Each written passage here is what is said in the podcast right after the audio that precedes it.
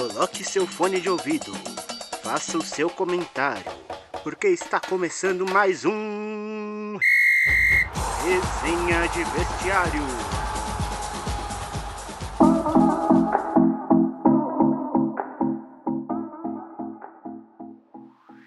Fala, querido ouvinte, seja muito bem-vindo a mais um Resenha de Vestiário aqui na Rádio Marca Brasil, a sua marca no ar. Eu sou o Bana, hoje eu vou ser o manda-chuvas aqui da área, então vamos receber nossos confrades, né? Joey 10 Show, o Jorge, Bruno Guerreiro e Rafael Esteves.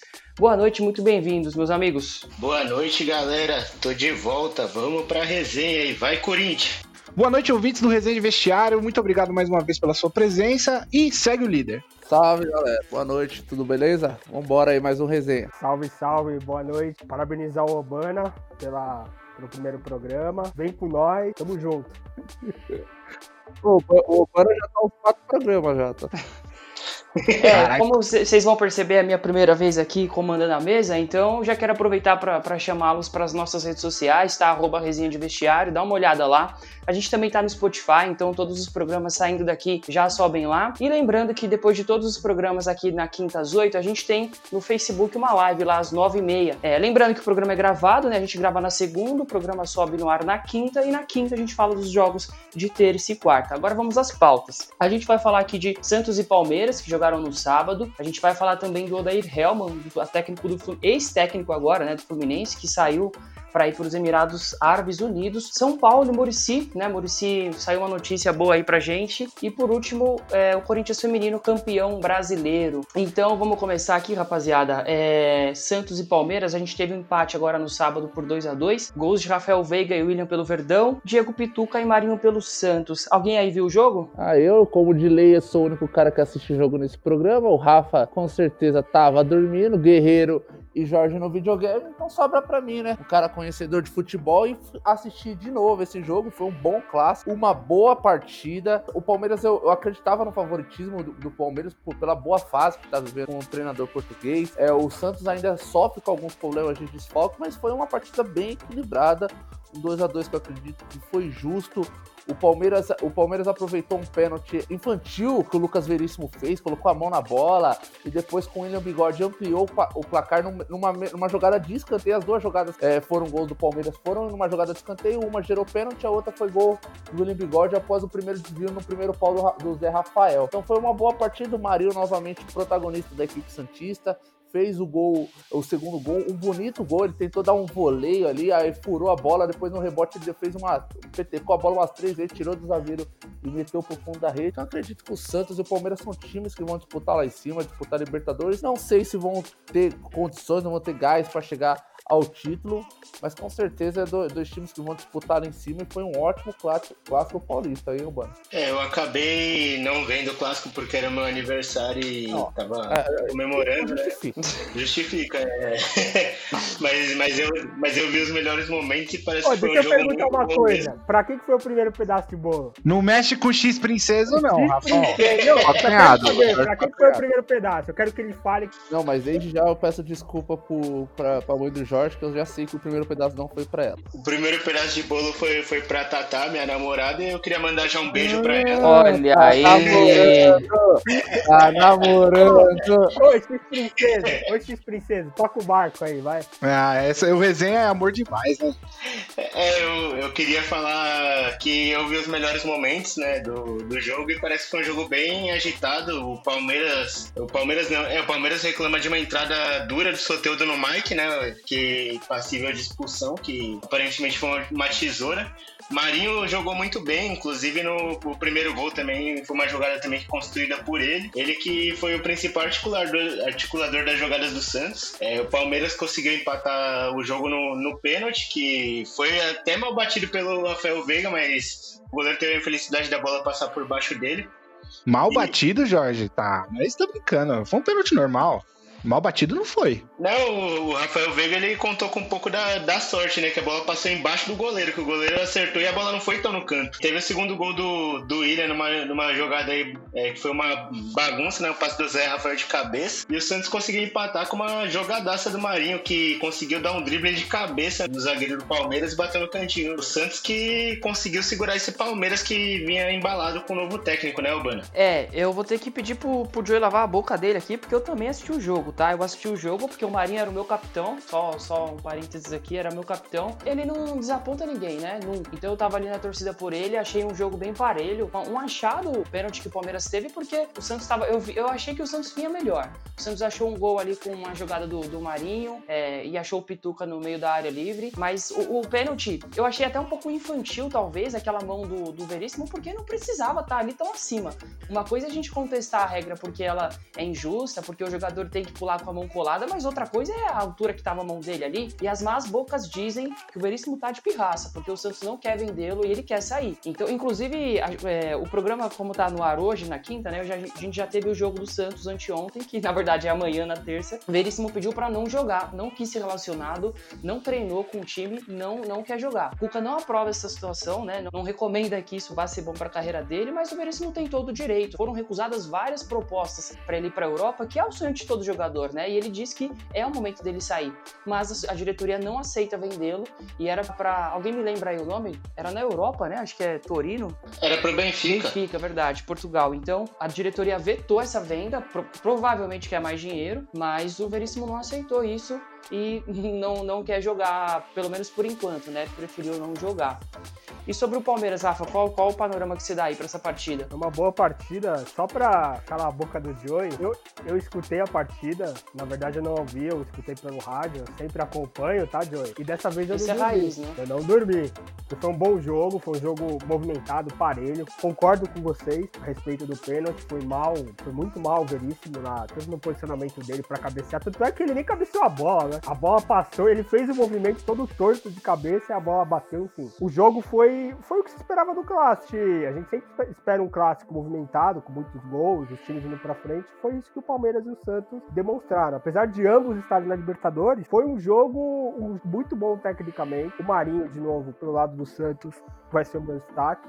O gol dele foi, foi um gol que, um misto de improviso com sorte e técnica, tudo junto, mostrando mais uma vez o quanto ele tá bem nessa temporada, o quanto ele, ele evoluiu desde que chegou na, na equipe da Baixada Santista. E do lado do Palmeiras ali, eu gostei muito da movimentação do Rafael Veiga, jogou muito bem. O Palmeiras vem forte aí nessa reta final aí, pode ser que incomode aí os times da parte da frente aí da, da tabela. O Santos, eu acho que não vai conseguir chegar a ponto de, de incomodar ali na parte da frente ali, na, tanto na classificação de São Paulo, do Flamengo, enfim, acho que eu acho que não vai ter caixa para chegar. Mas no mais, foi um jogo interessante de se ver. Eu gosto muito da forma como o, o Santos joga, eu sempre, sempre gostei do, dos meninos da vida nesse ponto. Que é uma equipe que vai para cima, uma equipe que não tem medo de encarar seus adversários de igual para igual, tanto, tanto tecnicamente ali como na parte também do defensiva. E sem grandes nomes, né, Rafa? E sem grandes nomes, isso vale destacar. Se você pegar o elenco Santista e comparar com, com o do Palmeiras, a folha salarial dá até, dá até, uma, até uma dor ali na bilha ali do, do fígado ali. Mas o Santos tem isso. Esse é o DNA do, do futebol Santista mesmo não tendo ali um elenco com o mesmo, mesmo patamar ali do Palmeiras, conseguiu brigar de igual para igual e arrancou o um empate. Ô, ô Bana, só para não perder o fio da meada e aproveitar o comentário do Rafa e, e, o que você vinha falando sobre o Veríssimo, o Veríssimo, a questão dele é que o Veríssimo tem proposta e interesse de outros clubes. Além do Benfica, o Porto de Portugal também tem interesse, Torino e Roma da Itália tem interesse, Sparta Moscou da Rússia e o time da China tem interesse. Porém, o que acontece? Essas propostas foram rejeitadas, principalmente a do Benfica, mas chegou uma proposta da Arábia Saudita e foi a proposta que o conselho aprovou, é que a venda do Veríssimo. No caso, mas é o caso onde para onde o Veríssimo não quer ir. Então tá tendo esse embrólio aí entre jogador e diretoria. O Cuca deu uma entrevista ontem após a partida e falou que aprova que, que aprova essa venda do Veríssimo e elogiou bastante o zagueiro sobre o seu comportamento perante ao elenco. Então, para vocês aí que estão de alguma forma, Rafa e Obana questionaram a partida do Veríssimo ontem, lavem sua boca, repensem suas atitudes. E não falem. Não, eu só eu só tô. Eu comentei com base no que tem, que eu dei uma olhada ali no GE.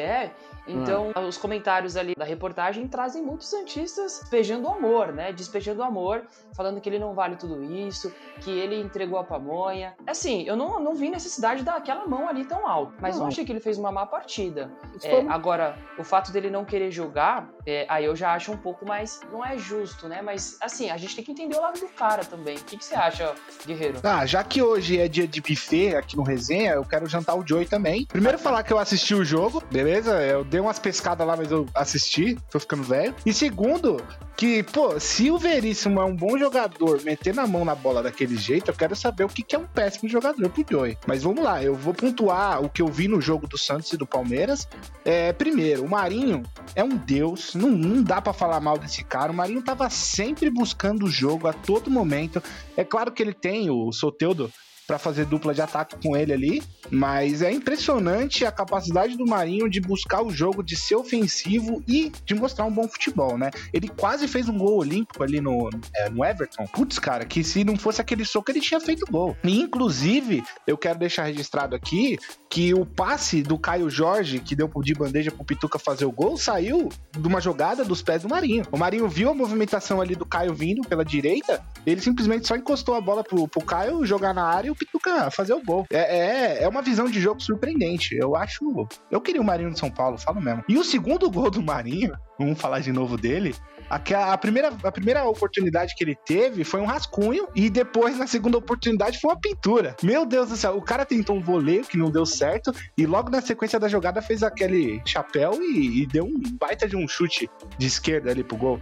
Então, assim, Marinho nesse programa é Deus. Já falei e vou falar de novo. Eu tenho uma leve impressão de que naquela jogada, que quando ele dá aquela cabeçadinha, eu acho que a bola bate na zaga. E nessa que bate na zaga, ficou perfeito ali para ele bater. Mas ele não tem nada a ver com isso, o problema é da zaga. Então, um belo gol com o Marinho, 8 pontos no Cartola, 16 para mim. Fechou com 26 pontos, tá uma beleza. É, o Marinho chegou a 14 gols no Campeonato Brasileiro, tá, pessoal? Ele tá em segundo, perdendo só pro Thiago Galhardo, que tem 15 gols. No lance do Lucas Veríssimo com o Emerson Santos, de novo, a gente vê nesse programa uma mão na bola, né? Só que dessa vez eu concordo com o VAR e concordo com o árbitro, diferentemente dos outros lances que a gente vem discorrendo aqui no programa, é, o Lucas Veríssimo tava com a mão totalmente para cima. E ele ainda tava escorando o Emerson para tentar ir mais além, né? É aquela, aquele jogo de corpo de cabeceio. Então, para mim, o pênalti foi bem marcado. O único lance que eu vi o Lucas Veríssimo também atuando foi quando teve uma falta que ele tentou chutar pro gol, estou todo estrambelhado. Mas para mim, Lucas Veríssimo é um bom nome, é novo, né? É, talvez na Europa ele ganhe um pouco mais de experiência no futebol, mas isso que ele tá fazendo dentro do Santos é uma atitude mimada, beleza? E pro lado do, do Palmeiras, eu vou falar que o Rafael Veiga converteu o pênalti, que o Lucas Veríssimo colocou a mão na bola, e queria exaltar o bom posicionamento do William, que a gente sempre vem falando aqui, que é uma boa peça para substituir o Luiz Adriano em jogos importantes. Eu gosto muito do futebol do Luiz Adriano, mas eu acho que ter um reserva de luxo como o William no Palmeiras ajuda muito. E que para finalizar sobre os meus comentários sobre o jogo, né? Eu achei o Santos muito superior, muito superior. Teve um, uma posse de bola, um ataque muito superior ao Palmeiras. Só que em contrapartida, eu achei que o Palmeiras aproveitou bem as oportunidades que teve. Mesmo poucas, eles aproveitaram e saíram com o empate da. É, gente, é, a gente teve um lance de expulsão ali do do Zé Rafael. Do Zé Rafael. E beleza, não tem muito o que discutir. O, o Felipe Jonathan até mostrou no Instagram depois as marcas da entrada. Mas e a entrada do Soteudo? O que, que vocês acharam daquilo? É, eu achei que o Soteudo foi imprudente, né? Foi lance da expulsão também. Chegou com uma tesoura um pouco mais alta, né? Do que o tom que, do jogo, que o jogo pede, né? Chegou por trás. Pra mim é expulsão sem pensar duas vezes, né? O Soteudo podia ter machucado e feio o Mike, tirado o Mike da temporada. E pra mim ele merecia ser expulso. É, foi uma tesoura violenta ali. Sorte que não prendeu a perna do, do, do, Mike, porque senão era capaz de, enfim, uma série de possibilidades de lesão ali. Eu só Sim. queria fazer dois comentários para finalizar minha participação no Palmeiras e Santos, Santos e Palmeiras. Elogiar o, eu queria elogiar o Santos, principalmente porque o Santos veio de algumas rodadas jogando com um time misto, com um time com jogadores novos da base, por, por conta do Covid, lesões, suspensões, enfim. O Santos tá, conseguiu um bom resultado contra o Internacional, que ainda estava numa queda, mas conseguiu um resultado bom para a continuação do Campeonato Brasileiro. Ontem disputou contra o Palmeiras, que estava vindo numa levada boa e conseguiu um ótimo resultado, que foi um empate. É, tava, jogou, em alguns momentos da partida, jogou bem e também querer elogiar o Palmeiras, que o Palmeiras era um time que a gente sempre falava que era um time muito apático dentro de campo, com poucas jogadas ofensivas, e o, o, o Palmeiras está jogando agora para frente, o Palmeiras está jogando para cima, está aproveitando a boa fase do, do Rafael Veiga. Se contar que o Palmeiras perdeu um jogador muito importante que vinha numa crescente, que era o Wesley, né? Que agora por contusão vai ficar alguns meses afastado, teve a contusão do Felipe Melo. Então são dois times que, mesmo com as dificuldades, estão conseguindo apresentar um bom futebol, coisa que é difícil de ver no Campeonato Brasileiro, assim, assim no geral.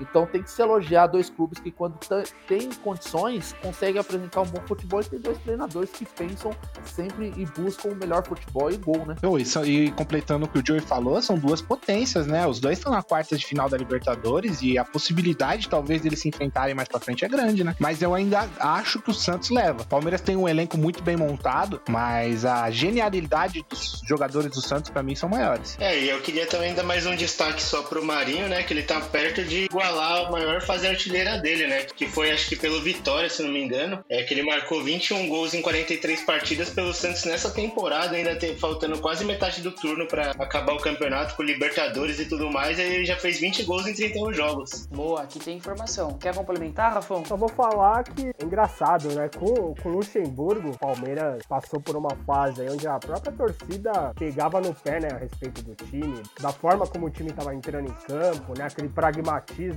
todo. E é engraçado que em tão pouco tempo, chega um cara da Europa, até então desconhecido para nós brasileiros, ele chega, reformula o time no, no, numa forma que praticamente é os mesmos jogadores, não chegou ninguém desde a saída do, do Luxemburgo. Vocês me corrijam se eu estiver errado. E ele soube ali da forma, da forma de entendimento dele do futebol, a forma de escalar o time, a forma de posicionar os jogadores de uma maneira diferente do Luxemburgo, que no passado o Luxemburgo ali no meados dos anos 90, começo dos, dos anos 2000, era tido como treinador para frente, ofensivo.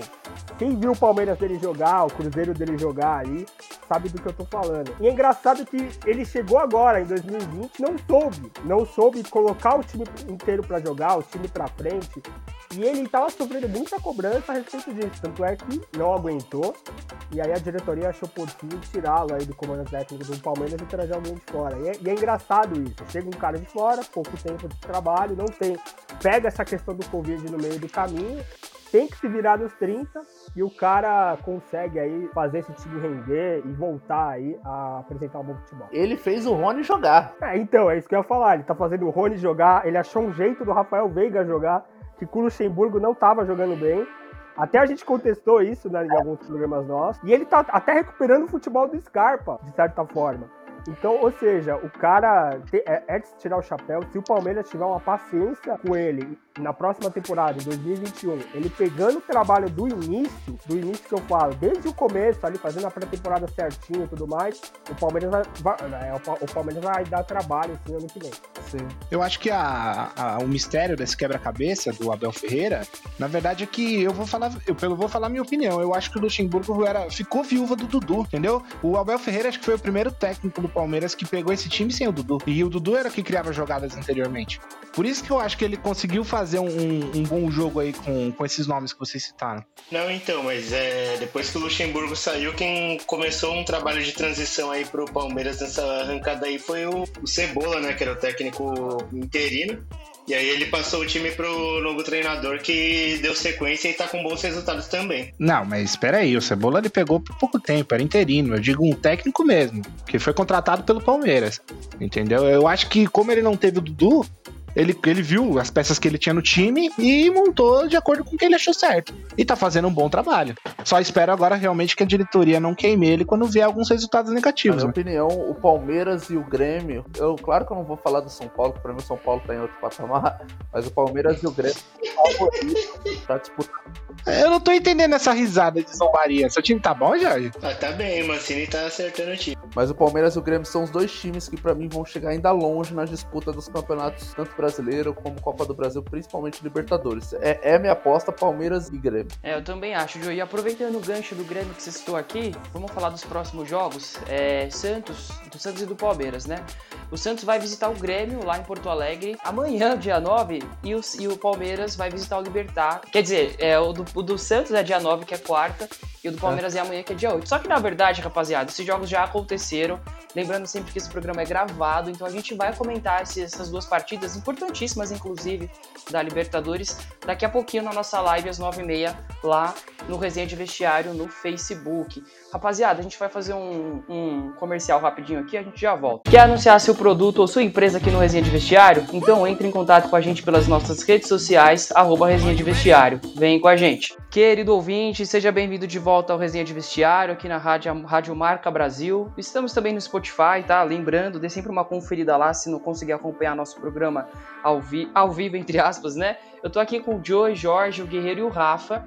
Lembrando sempre, rapaziada, resenha de vestiário. A gente tá em todas as redes sociais possíveis e nos acompanhem também lá na live do Facebook às 9h30. Seguindo agora para a próxima pauta, a gente vai falar do Odair Hellman, que vai deixar o Fluminense, deixou o Fluminense, na verdade, né? Já aceitou a proposta do exterior. O time chama Al Aslau. Solta, solta o tradutor aí, Rafa, o Guerreiro. É pra já, hein, pessoal? Esse time aí é um pouco complicado, então vamos lá. Ó, o Odair Hellman foi pro Al Wallace. Al Wallace em português e árabe. Hanewasu. É isso aí, rapaziada. É com você, Urbana. É, e esse time é dos Emirados Árabes Unidos, então o, o pessoal lá tem um caminhão de dinheiro, né? Então quando vem pegar alguém aqui, vai fácil. E o Helman vai deixar o clube após 50 jogos. O Helman estava fazendo um bom trabalho pelo, pelo Fluminense, né? Ele teve 24 vitórias, 12 empates e 14 derrotas, um aproveitamento muito bom de 56%. O time vai ser comandado por enquanto pelo, pelo Paulão, técnico Marcão, na verdade, desculpa, Marcão. E assim, o Fluminense vai ter uma saga agora para achar um novo técnico, né? E, e, inclusive porque o Odair Helman estava fazendo um bom trabalho, se despede com 3 a 1 contra o Atlético Paranaense e ainda deixa o, o time das Laranjeiras na quinta posição. Rapaziada, como, como vocês acham que o Fluminense vai lidar com essa, com essa perda? Ah, eu fico triste porque eu nunca mais vou ouvir o Jorge falando realmanismo, começa por aí, né? E segundo, eu só queria complementar os valores da, da ida do, do, Aldair, do Odair Helman lá pro Al Wallace.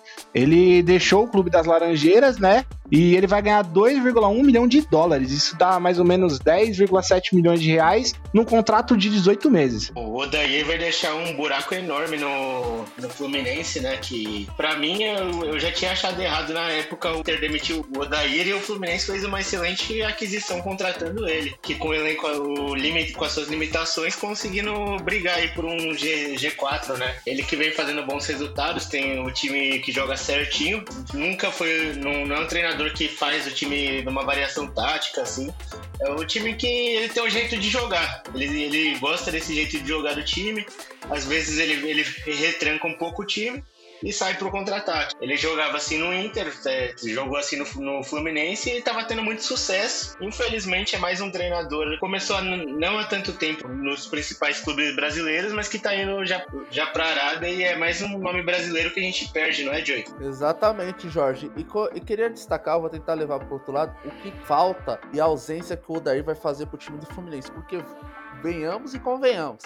Esse time do Fluminense é ruimzinho, cara. O time o marromeno que o Fluminense tem. Nossa, eu ia falar isso agora, você acredita, mano? O time do Fluminense depois... Porque um time, um time que tem Nenê, Fred e Ganso, eu tenho dó do próximo técnico que pegar esse time. Eu só queria discordar do Guerreiro que o Nenê eu acho bom jogador. É, pera lá, o Nenê é, é quase a estrela máxima do time ali, porque o que ele faz de gol é. Pô, não gosto no prato porque Ah, você sente falta Sim, dele no São É verdade, o ano passado, o ano passado você defendia a chapada do Nenê, aí que eu tô ligado. Nossa, que saudade. Ah, eu defendi o Reinaldo. Ih, Nenê, Nenê, mano, o Nenê nunca teve força de vontade pra jogar. Parecia que tava morrendo. É pior que o Tietchan marcando. Ah, vai jogar a bola que ele tá Ah, eu não acho 40, não, Guerreiro. 40, é, se você assistisse bem ali o, o, os, os jogos, o Nenê era um cara que queria vitória, que ele não gostava de ser substituído, tudo bem que aí entra uma parte do, da pessoa Nenê, né, e não do atleta, mas aí ele ultrapassava um pouco e desrespeitava o técnico. Até aí é, é a parte não, pessoa Nenê. Respeito. Isso, aí faz parte da, da personalidade dele. Sempre faz assim. parte, mas você não precisa desrespeitar o cara que tá se substituindo, né? Ele, ele sempre, ficava de biquinho. Sempre... E um cara que é quase quarentão fazer bico. Mas ah, enfim, mas... A, a, vontade de jogar, de estar em campo e ajudar era um diferencial. É algo que eu sinto falta em ver no São Paulo. Então por isso que eu gostava do Nenê. Mas deixa o Joey completar aí, ele tava falando do time horroroso do Fluminense. Então, vocês estão falando aí do Nenê, coragem de falar de um cara que até ontem, se não for ainda, é o artilheiro do Brasil no ano, né? Além disso, além disso, vocês estão falando do time. Eu falei que o time do Fluminense é ruim, mas aí eu tava ressaltando também o, o trabalho do Odair. O Fluminense é o quinto colocado no Campeonato Brasileiro. Um campeonato que alguns elencos que tem mais condição financeira de ter um elenco melhor, ele tá ali com o time limitado, que tem Nenê, que tem um Fred, que já tá em final de carreira, que teve problemas com o Dodge, o Dodge que era um jogador que dava, dava um equilíbrio ao meio de campo e, tá, e foi afastado do elenco, e tá com muito jogador da base, tem o Luiz Henrique, o Marcos Paulo, pelo que eu me lembro, tem o Calegari, que é um bom lateral, Michel Araújo tem muito jogador da base, e ele conseguiu fazer um trabalho é, equilibrado. O, o, o Fluminense não, não vai ter na minha opinião, não vai disputar coisas grandes, talvez uma vaga na Libertadores, mas também não acredito nisso. Mas o, o principal não vai correr risco de rebaixamento. Então ele tá numa posição é, é, de se exaltar o trabalho do Odair. E ele sair, ele só ele vai, vai para a Arábia, como já foram muitos técnicos. O que eu me lembro, o Parreira já foi treinador da Arábia, é, já teve Zagallo na Arábia, Tite. Uma, Luxemburgo, provavelmente. Exatamente. Então, é, a, quando a proposta vem, Carilli saiu do Corinthians, o o último caso que eu consiga lembrar, mas quando chega essa proposta, esse caminhão de dinheiro, é difícil dizer não. Então ele estava ali num time que não tinha bastante é, pretensões, vamos dizer assim, no ano, é, a proposta chegou, ele foi, faça bom proveito, que fique bastante tempo e consiga fazer seu, seu pé de meia lá na Arábia. Agora, quem vai sentir muito é o torcedor do Fluminense, que agora que reclamava, agora vai ter sim motivos para reclamar, porque eu não quero nem ver quem vai ser o Joãozinho da padaria que vai tomar conta lá agora. Então agora vocês têm motivo para reclamar. Quando tava, reclamou. E agora quando perdeu, será que vai cair de quinto para décimo sétimo aí do nada? É, tudo depende do que eles vão trazer, né? E fizer que nem fez o Inter lá de trazer Abel Braga, um, um um técnico já saturado no mercado, eu tenho não, dó, mas, dó. Só pra, mas deixa é... eu só completar um negócio aqui rapidinho. Fala, não, depois eu falo. É, eu só queria deixar, só queria falar que o Nenê, por mais que eu não goste dele como jogador, ele tá em oitavo lugar na, na artilharia do Brasileirão e é o, o, jogador com mais gols à frente do Fluminense. Ele tem oito gols em 19 partidas. Ah, então, então você retira tudo o que você falou do Nenê. Não, eu continuo não gostando dele. Ele pode fazer 300 gols no Fluminense. Para mim, ele ainda é um jogador muito ruim. Eu não gosto de jogador, cara, que, que não veste a camisa, sabe? Que parece que tá cansado, pô. Os caras ganham um milhão, às vezes até mais. Pelo amor de só pra jogar bola. Pelo amor de Deus, aonde esse cara. Pessoal, porque você não pode falar com um jogador que é artilheiro Gente, eu tô falando de um jogador que jogou no São Paulo. Eu não sei como ele tá no Fluminense, mas na época que ele jogava no São Paulo, eu não tenho boas recordações dele. Pelo amor de Deus, guerreiro. Então, então vou ensinar pra você como ele tá no Fluminense. Ele é o artilheiro do Brasil no ano. Com quase 40, com quase 40 anos nas costas. então, pô, é, Cara, eu, peraí, ele, ele é artilheiro 30, no ano? Eu com 31. Eu com 31. No, no ano, ele, jogando aqui na Varsa.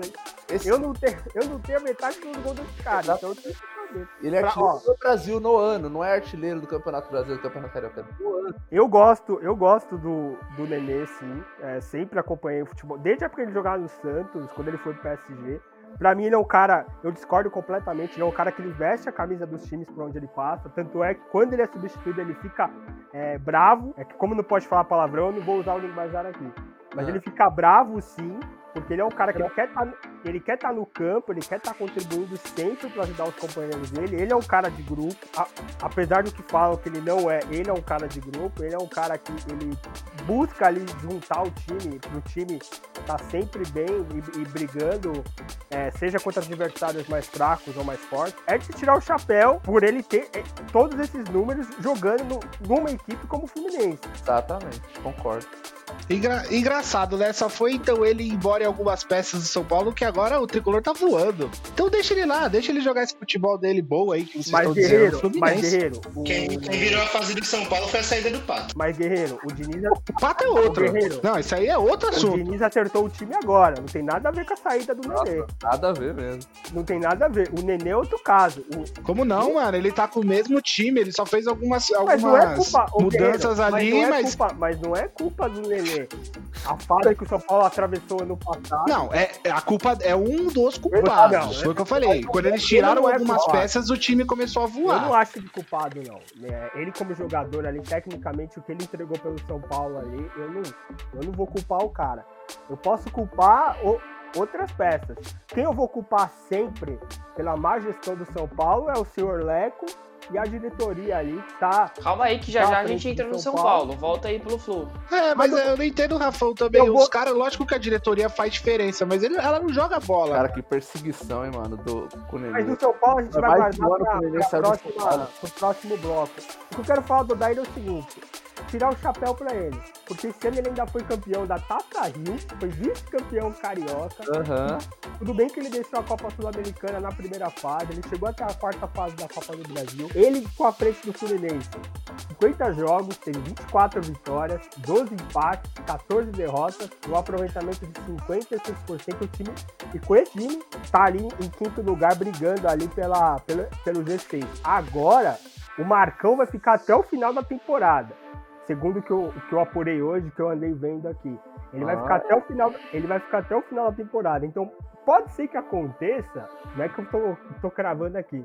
Uhum. Algo, algo parecido com o que o Inter tá passando agora. O Fluminense tava ali numa, numa posição ali, não ia chegar a, ao título do Campeonato Brasileiro, longe disso, pela, pela questão do elenco e tudo mais mas tinha grandes possibilidades de chegar ali no G6.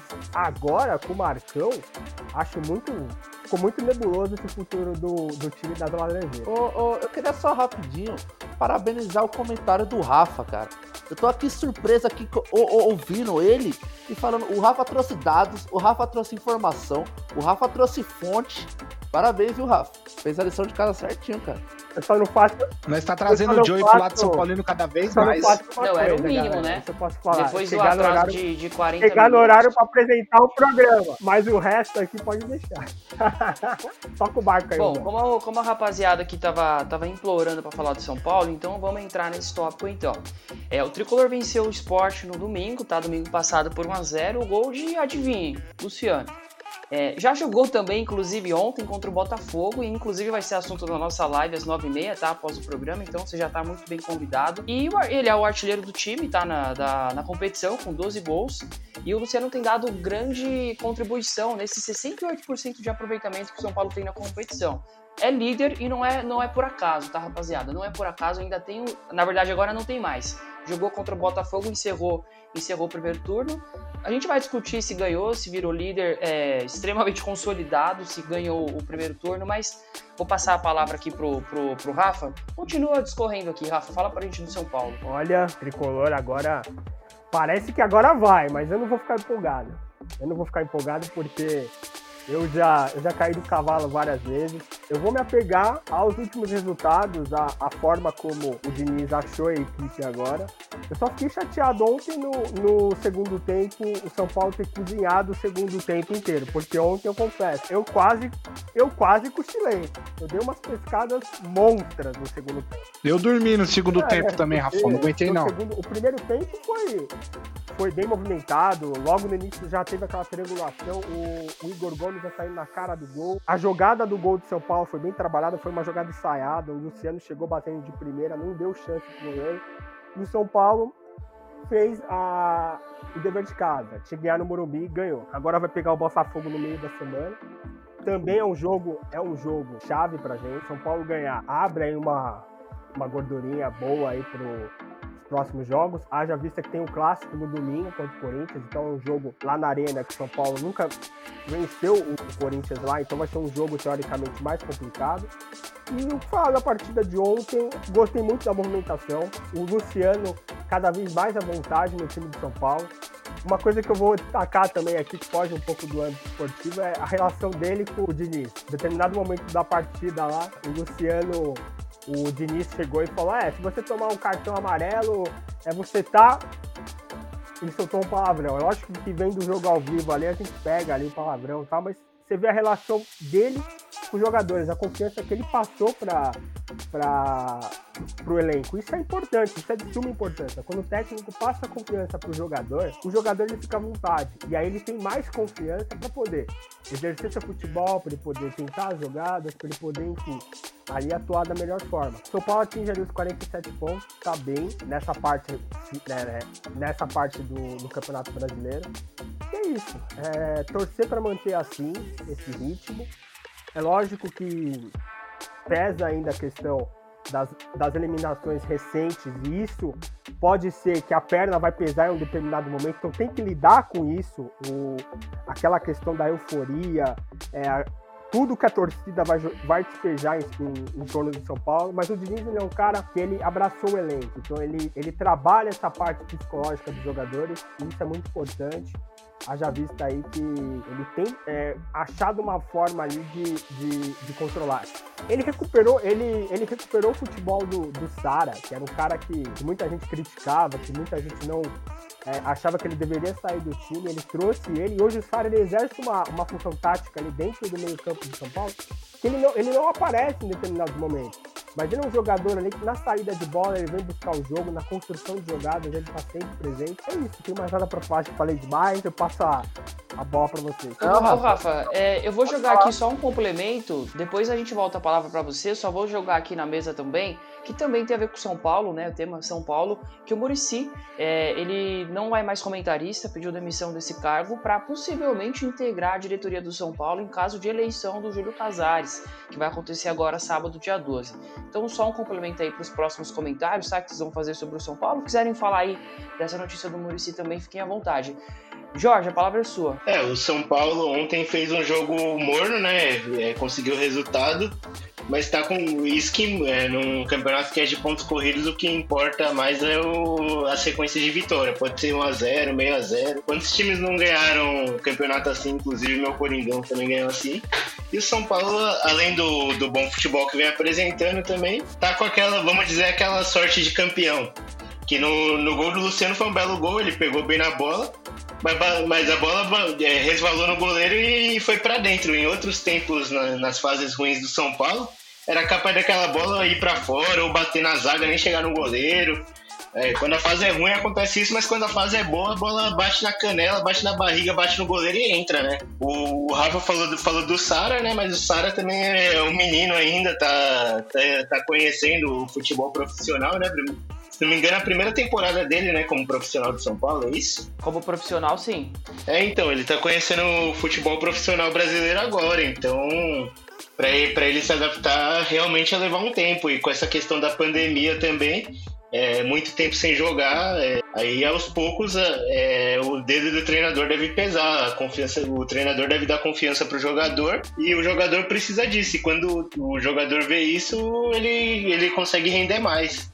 É o caso de, de vários jogadores, né? O próprio Diego Costa, que era volante, o, o Diniz bancou ele na zaga e deu certo. E é isso, o Luciano chegou no São Paulo metendo gol, é, puxando o papel de liderança, dando bronca nos companheiros, ficando irritado com o time quando, tá, quando o time não tá jogando.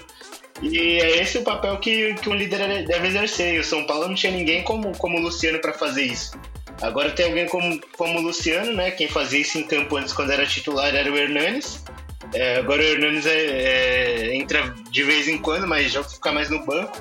Então alguém dentro do campo tem que assumir essa responsabilidade de cobrar o time, de, de pedir para o time jogar e querer a vitória, né? Eu acho que esse é o grande diferencial. E quanto ao Murici, eu acho que se é, caso ele venha fazer parte da diretoria, eu acho que é uma boa aquisição que o Murici é um cara inteligente, que entende de futebol e que é, tem uma identificação enorme com a torcida de São Paulo. Eu só acho um pouco arriscado porque o Murici ainda tem um problema do coração, né? E se for ver os últimos desempenhos aí do tricolor, pode matar o velho. O que, que, você achou da, desse retorno aí, desse possível retorno, Guerreiro? Olha, eu tenho tanta coisa para falar.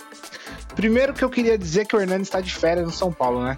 Até agora ele chegou e ele tem um nome, mas tá faltando futebol. Segundo, por pura birra, eu queria falar pro Jorge segue o líder. E pro Joey, que falou que o Corinthians vai ser campeão brasileiro no dia 29 de novembro, não sei o quê, segue o líder, tá? Vamos lá. É, o Murici Ramalho, para mim, é um ótimo nome pro São Paulo. É um cara que, putz, eu queria que fosse técnico de São Paulo para sempre, cara. É, é um cara que veste a camisa, que tem uma consciência do que é o clube, sabe? E assim, por mais que ele tenha essa fatalidade do coração, eu desejo todo o retorno possível pro Murici. E se possível, ainda eu quero o Murici ser presidente de São Paulo, cara. É um dos caras que, que mais são importantes nessa história de São Paulo, tá? É, você quer que eu fale só do Murici ou você quer que eu, que, eu, que eu fale sobre o jogo também? Pode dar mais uma pincelada, depois a gente passa ali pro, para mim mesmo, que é eu que vou falar. Tá, a verdade é que o ponto é o seguinte: é aquela jogada que o Luciano fez o gol. Veio de uma assistência do Daniel Alves de escanteio. Depois, numa entrevista, o Diniz até falou que eles estudam todos os times e fazem jogadas ensaiadas baseadas nisso, que eu achei super legal, porque essa jogada ensaiada que o pessoal tá chamando de armadilha na área, né? Foi o que fez a gente sair com a vitória e principalmente com esses três pontos do Morumbi. Ah, o Luciano, lembrando que ele tá com 12 gols já, agora com esse gol, né? 12 gols em 20 jogos, ele é o terceiro artilheiro do Brasileirão 2020. E eu queria fazer um pouquinho da. É, analisar a tática do Diniz, porque lembra quando eu perguntei do estilo de jogo do Mancini pro Joey? Eu fiquei observando o estilo de jogo do Diniz e eu achei legal o seguinte: até no nosso grupo privado, eu comentei que o Daniel Alves e o Luan tinham entrado de meio campo. E você fala, não, é volante. Eu fiquei analisando. Quando o Volpe tá com a bola, que ele faz aquela jogada pra área, né? Que o Diniz adora, o Luan, ele vira um zagueiro central. Ele recua totalmente, aí ele coloca o Arboleda e o Bruno Alves como zagueiro direito e esquerdo, que aí libera a área pro Reinaldo e pro Ranfran subir para fazer a ligação com o ataque entendeu? Então, assim, o Diniz entra com um estilo de jogo, mas na verdade, durante a, a posse de bola, a troca de bola, é, eles se mexem. Então isso eu achei legal. É claro que a gente fica com cinco caras na defesa e fica dependendo de um, de um estilo de jogo de contra-ataque, de, de, passe, né? Aí tem que ver a qualidade lá na frente. Por isso que o Luciano tá dando tão certo. É, deixa eu lembrar aqui o que eu ia falar também. Ah, quanto o Diniz que ele falou lá, o, do Luciano, eu acho que ele não queria tomar o cartão amarelo para não perder o clássico contra o Corinthians, né? Tanto que ele falou lá, pô, ao 16 do segundo tempo ele falou, Luciano, se você levar um amarelo, você tá bonito. Pra não falar outra coisa. E só para completar, São Paulo Esporte, eu acho que o São Paulo foi extremamente superior. O primeiro tempo dele foi muito bom. O segundo tempo foi ruim. Eu até comentei com o Rafa que eu dormi. O Rafa deve ter dado as pescadas dele. É difícil às vezes assistir o jogo de São Paulo. Mas eu queria. Como é que fala? Eu queria pontuar um, um lance que teve no segundo tempo de, de, um jogador do esporte, cara, que ele deu uma capoeira ali no meio da área e salvou o segundo gol de São Paulo. Vocês chegaram a ver? Não, eu, eu acabei no. Não foi que o goleiro pegou? Não, cara, o goleiro não lembro se o goleiro espalmou, velho. A bola veio por cima e o cara do esporte deu uma capoeira lá e, e deu um chute para trás. Eu fiquei impressionado, cara. Se ele não tivesse feito isso, acho que tinha saído o segundo gol do Luciano. É, complementando o que você falou sobre o, o Luan ali, o, o Diniz tem um esquema de jogo que é muito mutável, né? Ele é muito adaptável de acordo com onde tá a bola, quem é o adversário. Então, é, Joey, a gente tem vocabulário aqui, irmão. Então, assim, é... o Diniz é um cara que. É, o Diniz é um cara que hoje eu agradeço é, pela, pela fibra que o Raí teve em mantê-lo. Porque hoje a gente começa a colher os resultados. Eu vou seguir a linha do Rafa, mas na verdade é o Rafa que tá seguindo a minha. Porque não é de hoje que eu falo que eu não vou me iludir, não vou me iludir com esse time. É, o Rafa tem o sofrimento dele, imagino que é bem maior que o meu, né? O Rafa tem 20 anos a mais que eu, mas o meu Sim. sofrimento também é real. Então eu vou seguir a linha dele, não me iludo. Não me iludo. Eu falei que se ganhasse do esporte, eu talvez mudasse, mas agora eu vou mudar de novo, só vou, eu vou esperar o resultado contra o Botafogo, porque esse é o melhor cenário pro São Paulino. Eu sei que, que os Matheus vão me criticar lá na live, mas é, é, a melhor coisa que a gente pode fazer, é a gente não se iludir, porque a gente tem queda atrás de queda, três vezes por ano, todo ano, então é melhor não é, criar muita expectativa. No que diz respeito ao jogo, é, o São Paulo tem se dado muito ao luxo de não matar as partidas. Isso é inegável. A gente tinha que fazer dois, três no esporte, criar saldo, é, ter mais tranquilidade. Não fizeram. Tudo bem que o Luan, o goleiro do esporte, fez uma partida magnífica também, de três a quatro defesas muito difíceis. E o que eu acho legal ressaltar aqui do Diniz é que ele tem ensaiado jogadas. Há muito tempo, eu particularmente não lembro da última vez que tinha jogado ensaiado no São Paulo. E nos dois últimos jogos, dois últimos go dois gols de jogada ensaiada. Então é louvável que a gente veja o São Paulo. Eu vejo comentaristas dizendo que o São Paulo tem o melhor futebol do Brasil. Não sei se é exagero, porque por mais que eu tenha um clubismo aqui dentro de mim, eu acho que eu ainda tenho lucidez também, né? O São Paulo tá jogando bem, é líder, mas a gente tem que lembrar que é, é, fora a Copa do Brasil, a gente não tá disputando mais nada. Justamente pelo futebol que apresentava. Hoje, tudo bem que tá, pode ser, tá entre os três, vai, digamos que entre os três figure ali como um, um dos melhores futebols apresentados. Futebol. Qual que é a palavra aí? Me ajuda, que essa faltou no vocabulário. Futebol, mano. Meu Deus. Futebols. Não, mas é uma coisa que você, você falou tava agora indo muito aí, bem. Você tava indo muito bem. Aí você meteu esse futebol aí caiu. É, embaçado. Uma coisa que é importante ressaltar que você falou até aí, Obana, teve um comentarista da ESPN, o Vitor Birner, essa semana, ele falou que São Paulo era a quinta força do Brasil, abaixo somente do Flamengo, ah, eu gosto assim. né? Do Atlético Mineiro, Palmeiras e Grêmio. Eu não concordo. Não concordo. E acho que você tem que ter mais confiança no seu time. Porque se o Joey tá torcendo pra gente, por que, que ah, você não vai torcer, conhece mano? O Joey, o Joey tá, tá, tá de pirraça. Não é pirraça, né? É o que ele ele tá de pirraça porque ele sabe que a gente vai ele levar esse campeonato brasileiro. Eu, vamos... nunca, eu nunca vi o Joey tão confiante. Vamos fazer o seguinte, vamos fazer o seguinte. Vamos tentar, vamos tentar trazer uma, uma base aí, um embasamento, pra gente poder falar por que o São Paulo tá, é líder, mas não é o melhor time mas tá lá na frente, por quê? Por méritos próprios. Por quê? Melhor aproveitamento, a gente tem 78%. Melhor série, é, é, maior série invicta. O último jogo que a gente perdeu foi dia 3 de setembro contra o Galo. Então a gente tá 16 rodadas sem perder.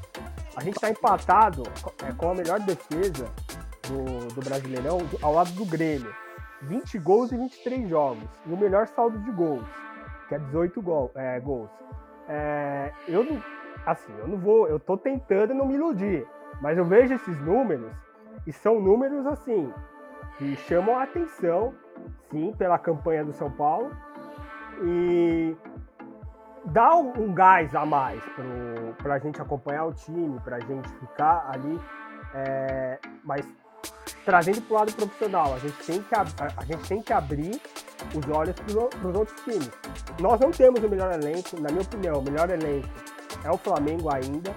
O Grêmio está numa crescente muito boa e está chegando. O Renato Gaúcho avisou isso, que o Grêmio ia chegar, ia chegar bem nessa reta final do ano. Temos o Palmeiras que está crescendo. Então a gente tem que colocar muitos pés no chão e jogo após jogo aí, ganhando os pontos e fazendo a gordura aí necessária para a gente ter a caixa ali, né? O, o gás ali na reta final.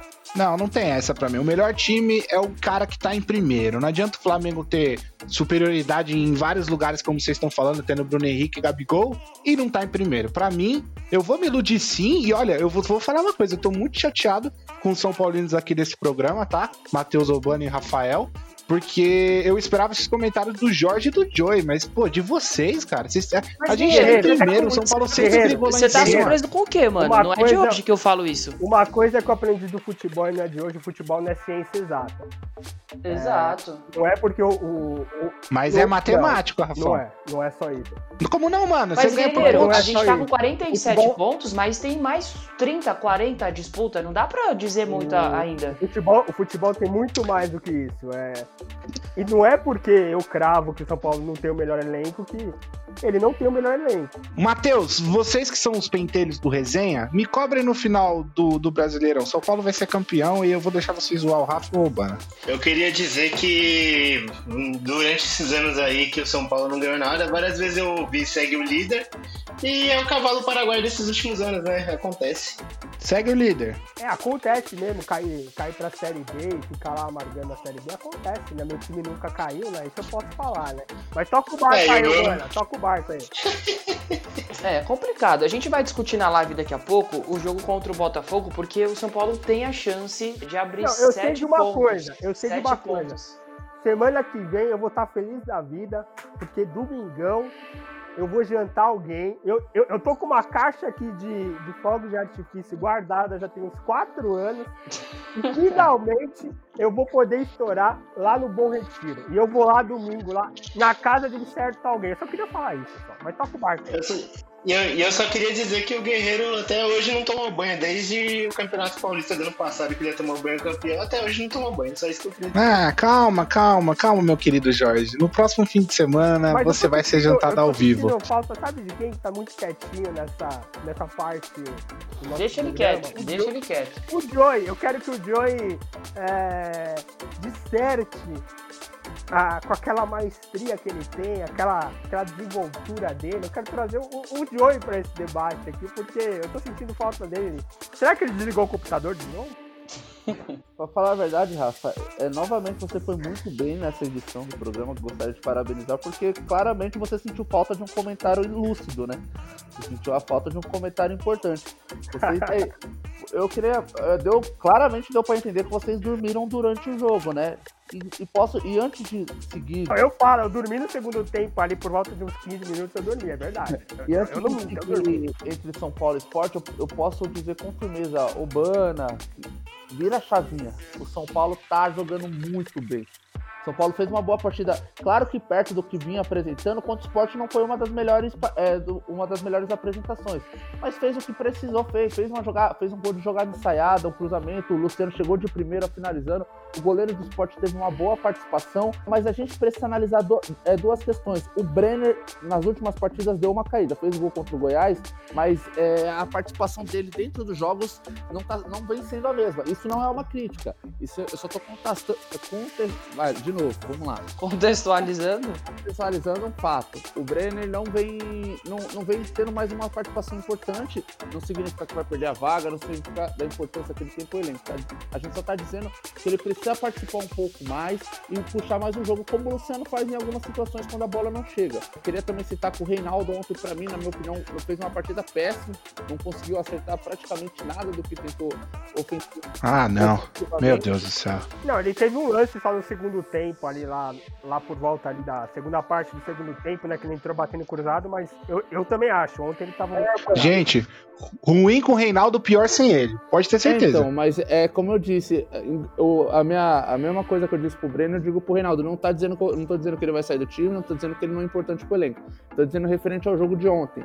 O Reinaldo ontem não tava acertando praticamente tudo que ele tentou de cruzamento. Eu queria, é que eu não tenho os números aqui, mas se pegasse os números de passe errado do Reinaldo ontem, foi um número muito grande para um jogador da qualidade dele e da importância dele ofensivamente. Mas tem que destacar o Diniz. A gente já tá cansado de falar do que o Luciano vem jogando, que o Diniz vem participando. Então o São Paulo pode ligar a chavinha assim, pode, pode ficar otimista assim. O Bana, o São Paulo vai chegar e vai lutar até o final para esse título. Acredito que o Grêmio, só, só o Grêmio, ou talvez o Palmeiras, consiga disputar realmente até a última a linha de chegada ali com o São Paulo. Mas para mim o São Paulo vai ser campeão brasileiro, tenho quase certeza disso. A única coisa que além do Grêmio do São Paulo é se o Corinthians disparar agora. Aí vocês podem ficar preocupados. Você podia, você podia ter parado ali no comentário do São Paulo, então eu já vou ter que te interromper aqui, ô Joey. Mas foi uma bela participação, tá? A gente assume aqui. E assim, eu não queria encerrar essa, essa, esse tema do São Paulo sem antes falar que a palavra futebol existe, tá, rapaziada? Só dá um Google aí, porque ela existe. Agora a gente vai para um rápido intervalo e já volta, só um instante. Fala pessoal, quer anunciar o seu produto ou a sua empresa aqui no Resenha de Vestiário? Então entre em contato com a gente pelas nossas redes sociais, arroba Resenha de Vestiário. Vem com a gente! Querido ouvinte, estamos de volta para a última parte do nosso programa. Estou aqui com, com o Joey da Show, com o Jorge Lucas, com o King Naldo, nosso famoso guerreiro, e o Rafão. Lembrando que a gente está lá em todas as redes sociais possíveis, tá? Imagináveis, só dá um arroba resenha de vestiário que você vai achar. Estamos também no Spotify.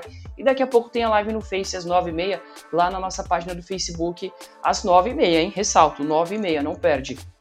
E agora para o nosso último tópico a gente vai falar do Corinthians, né, da equipe feminina que ganhou o Campeonato Brasileiro no último fim de semana, e a equipe comandada pelo Arthur Elias se igualou à Ferroviária no quesito maiores campeãs, agora com dois títulos cada.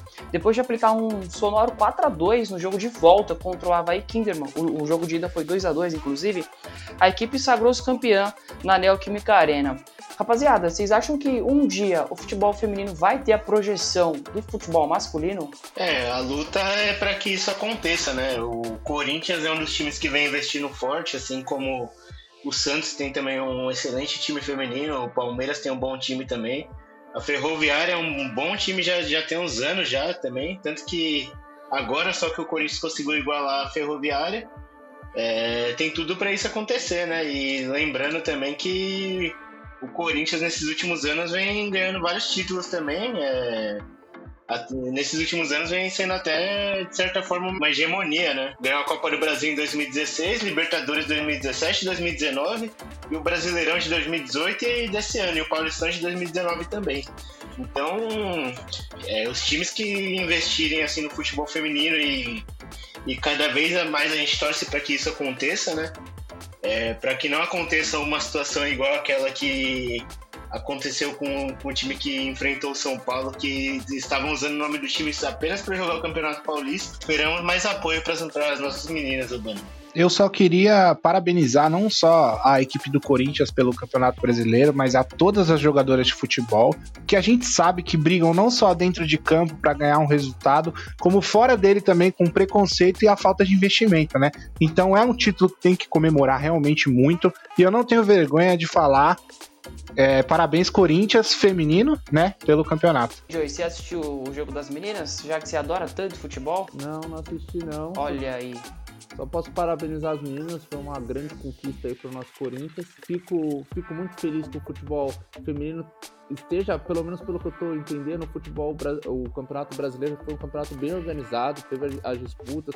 A gente lembra alguma situação que aconteceu lá com o time que joga no o CAT, não é? Não foi com o Palmeiras dos uniformes? Se não me engano, foi o CAT, sim, é, que teve aquela questão de falta de investimento, que eles não tinham uniformes para jogadores, e o Palmeiras acabou ajudando.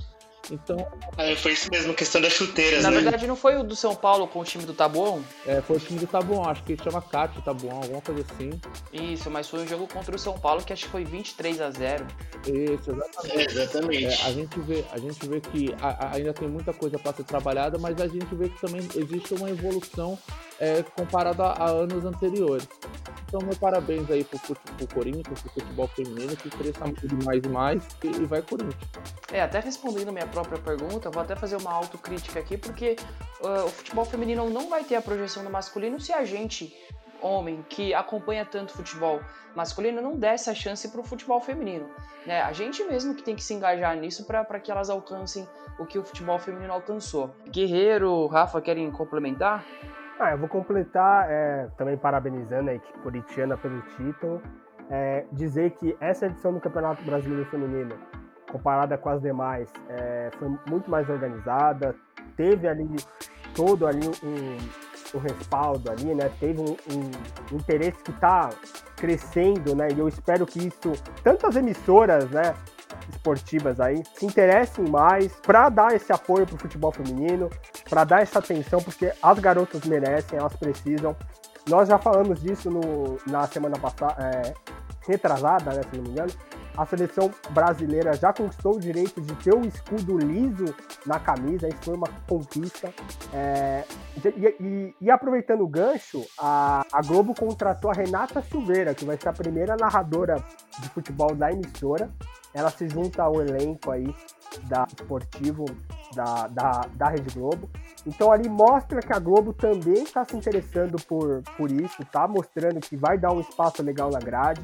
Esperamos ali que em 2021 a cobertura seja muito maior, é, tenha um espaço, um bloco ali dedicado para isso, mais programas, mais comentaristas femininas falando sobre esporte. A gente já tem a Ana Thaís Matos ali na, na Sport TV, que ela é uma baita de uma, de uma, de uma comentarista, ela, ela é sempre lúcida no, no, nos comentários, ela é sempre participativa, então a gente quer isso, uma maior participação do, do público feminino aí na, na televisão e em outras mídias também. Boa, Rafão, boa. Então é isso, querido ouvinte, a gente vai ficando por aqui, lembrando que temos a nossa live daqui a pouco às nove e meia lá no Resenha de Vestiário no Facebook, nos acompanhe, nos desse, nos desse prestígio, além desse de já estar aqui nos ouvindo, mas é isso, a gente agradece mais um dia de, de, de estar aqui conosco e até a próxima. Um grande abraço e até semana que vem. Valeu, galera! Corinthians 3 a 0 três gols do Cafu. Falou! Valeu, galera. Obrigado aí por, por nos acompanhar. Abraço pra todos. Bem, pessoal, não sai daí, a live tá chegando daqui a pouco, 9h30. Fica atento que tem aposta no ar, hein, pessoal? Não esqueçam. Arroba Resenha de Vestiário lá no Facebook, hein? Obrigado por mais uma vez escutarem a gente e é isso. Boa noite.